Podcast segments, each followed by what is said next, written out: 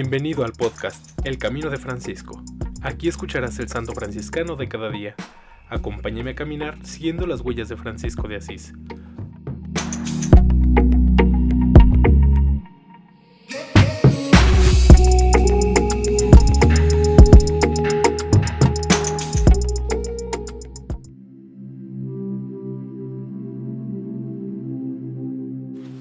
Julio 10. Santa Verónica Giuliani, mística religiosa la Segunda Orden, 1660 a 1727.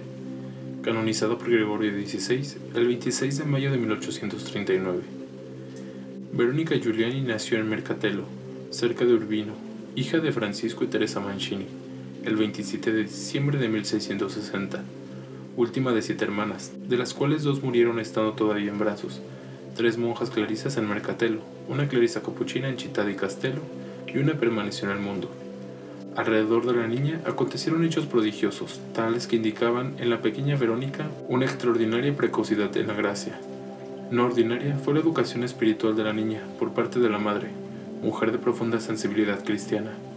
Cuando murió la madre, dejó a su hija una herencia mística, las llagas del Señor, una para cada una. A Verónica, que apenas tenía cuatro años, le tocó la del costado, la más cercana al corazón de Jesús. A los 17 años, precisamente, cuando el mundo se le ofrecía con todos sus ardientes halagos, la más joven de las hermanas Giuliani abandonó su cómoda casa, la vida libre, la condición acomodada, e ingresó entre las clarisas del convento de las capuchinas de Città di Castello. Sepultada viva entre las pobrísimas hijas de Santa Clara, se preparó para santificarse en el silencio y en humildad con sus cohermanas. Encerrada en el muro del claustro, la joven mostró los signos de una excepcional predilección de parte del esposo celestial. Devota de la pasión, revivía puntual y visiblemente los sufrimientos de la misma. Tuvo la frente llegada por una corona de espinas invisible. Un Viernes Santo fue traspasada por las heridas de las llagas. Por comprensible prudencia, los superiores mantuvieron a la hermana en total reclusión. Le prohibieron cualquier contacto con el exterior y le invitaron a obedecer a una hermana conversa. Consciente de las turbaciones místicas que se agitaban en su penitente, el confesor impuso a Verónica llevar un diario espiritual.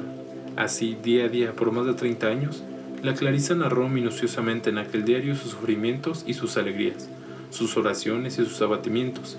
De aquellas hojas escritas sin artificio y que el confesor le prohibía releer, se formaron 44 gruesos volúmenes. Aún hoy las páginas de la Santa Verónica Giuliani pasan entre las más bellas de la literatura mística en Italia. Igualmente interesantes son los testimonios que nos han llegado sobre ella, sobre su vida y sobre sus actitudes para con las demás hermanas. Pasó su vida en la oración y en la contemplación, proponiéndose conformarse cada vez más a Cristo crucificado. Por su amor al misterio de la cruz tuvo el gran don de los estigmas. En el monasterio ejerció todos los oficios, cocinera, despensera, guardarropera, enfermera, tornera, panadera, maestra de novicias por 33 años hasta su muerte, abadesa por 11 años. Habiendo sufrido un ataque de apoplejía el 6 de junio de 1727, pasó de esta vida a la patria celestial el 9 de junio siguiente. Tenía 67 años.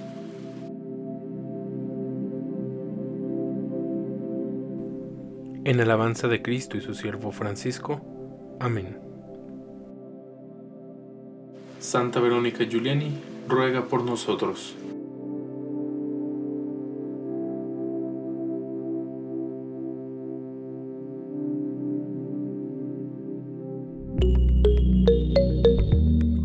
Te invito a que compartas este podcast y sigamos juntos el camino de Francisco. Paz y bien.